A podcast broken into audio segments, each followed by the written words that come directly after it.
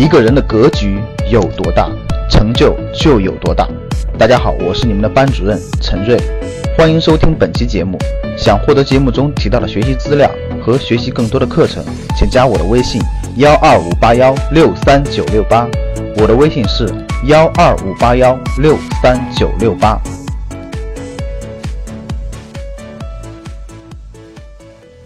二零一七年是中国房地产调控最频繁的一年，取得的效果是显而易见的。二零一八年一月份，国家统计局公布成绩单，十五个一线与热点二线城市中有九个城市的新房价格均跌回了一年前。就在一片祥和的背后，没能入统计局法眼的三四线城市却迎来了一波暴涨，甚至不少贫困县房价直接翻倍。我身边有一位朋友是江西抚州人，江西本来就不富裕，每年呢。会有大量的人口流失到广州、深圳、上海、抚州这座城市，在江西也不拔尖。去年他感觉在上海买房无望，打算回老家买房。一开始认为抚州人均工资不过两三千块钱，房价应该不超过四千块钱吧。回家一看，抚州的几个新区房价八千打底，靠万达的稳稳破万。重点是价格这么贵，抢的人还不少。很多专家解释，是一二线人口回流造成的房价溢出效应。我认为是一方面。但不是主要方面。从这些城市人口统计来看，是负数，人口净流出，而且暗场的接盘侠绝大多数是收入不高的本地客。那么三四线城市房价疯狂的原因到底是什么呢？答案其实很老套：通货膨胀、货币超发。国家超发的货币可不会人手一份，排排坐，分果果的加在工资里。一线城市离中央最近，国企银行、事业单位、高新产业都能第一时间拿到钱，钱再流向房地产。所以一线城市房价奇高，三四线城市没有地位，没有产业，超发的货币流到老百姓头上，只有一种途径，那就是棚改。这里给大家普及一个词，叫棚改货币化安置。以前政府拆迁会给你一套安置房，这叫实物安置，而现在都流行给你一笔补偿款，你自个儿拿去买房吧。货币化安置的比例在一二线城市中大约只有百分之二十，但在三四线城市已高达百分之八十。至于今年房价飙升的典型三线城市芜湖，货币化安置的比例是百分之一百，拆迁款的数目可不小，但架不住会印钞的央妈啊。二零一四年底，央妈在国开行等金融机构中搞出了一个叫 PSL 的东西，来帮地方政府推进棚改。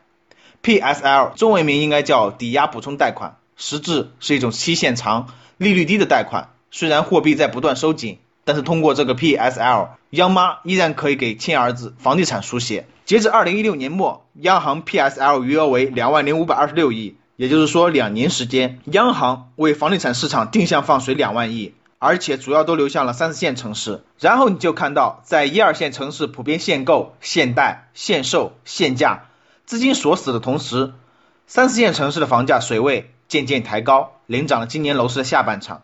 然后你就看到。三四线城市原本的市中心房价平平，鸟不拉屎的郊区新房却贵得要死。然后你就看到郊区新房暗场每天客户络绎不绝，并且都是不缺钱的土豪。整个二零一七年涨得最猛的三四线城市在山东威海、胶州、潍坊、临沂。原因很简单，山东省连续三年蝉联棚户区改造任务全国冠军。棚改货币化安置自启动以来，拆就等于中大奖。拆迁户俨然就是人人羡慕的土豪，殊不知吃了多少就要你吐多少。以抚州为例，市中心房价七千，拆一平赔六千。市中心大都是面积小的公房，六十平打底，也就是三十六万。然后去郊区想买个九十来平的小三室，随随便便也要八十多万。拆迁分了三十六万，也就刚刚够首付。房子是稍微大了一些，但偏呀，而且不仅拆迁款没了，现在还倒欠银行五十万。平均工资三千，刨去生活，三十年的房奴生涯是跑不掉了。所以表面看拆迁完成后，新房子都有人住了，老城区和农村改建成商业用地、风景区了，城市一派新气象，人人赞不绝口。实际上，原本不打算换房的中老年人，也不得已把积蓄搭进了房市，空房有了接盘侠，政府就完成了去库存的任务，业绩也就做出来了。而所谓棚改。总结下来就是没有需求，我就硬给你制造一些需求，好为市场去库存。而去库存又是为了赶快固定超发的货币，并且准备在全球性金融危机来临前消灭掉这些超发的货币。三四线城市群众的购房意识往往是后知后觉，被他人带动起来的，而且在选货的能力上也稍显不足，尤其喜欢跟风买房。如果在周边亲友和朋友都开始买房或者讨论房价的时候，那么自己也会被动的置身在这种氛围之中。一旦得知谁家买房了、涨了、赚钱了，没有拆迁款，借钱也是要跟风的。如此一来，典型的击鼓传花模式形成，房价想不涨都难。第二个房价暴涨的原因，实际上是资产荒，就是比较安全的高收益资产越来越少了。为什么呢？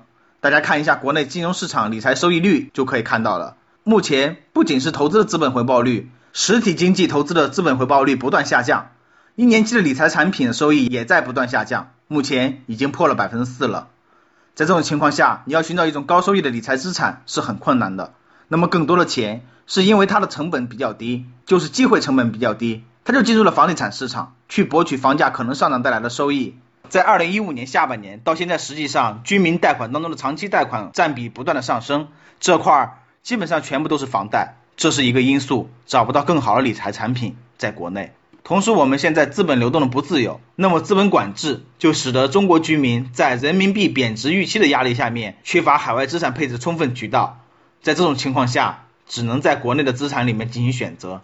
而国内的资产相对安全的就是一线和二线的地产，至少在中国居民的心目中是这么认为的。好歹一栋房子在那里。第三个原因。二零一六年一整年，我们股市行情的变化，使得股权投资对居民的吸引力也大幅下降。数据显示，其实从二零一四年开始，股市和房市出现了一个跷跷板效应。这个跷跷板效应实际上就是一种资产转换的一种关系。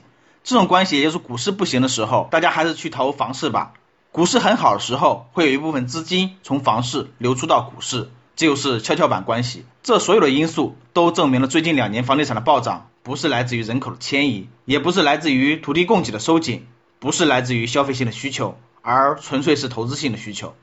而投资性的需求是由宽松的流动性加上资产荒，加上资本外流的不便利这三个因素共同构成了大量的闲置资产，居民资产不得不流向地产。目前的地产有没有泡沫呢？大家都知道，慢变量，就是你的消费需求推出来的价格是实价。为什么呢？因为无论房价再怎么涨。不可能把它卖掉搬到街上住，无论房价怎么跌，也不可能把它卖掉租房子住。但是如果你持有的房子只是一个投资性的资产，你有十套、二十套，房价涨的时候你会增加购买，房价大跌的时候你就会大肆抛售。想获得更多投资理财、创业财经等干货内容的朋友们，请加微信幺二五八幺六三九六八及我们的 QQ 交流群。六九三八八三八五，六九三八八三八五。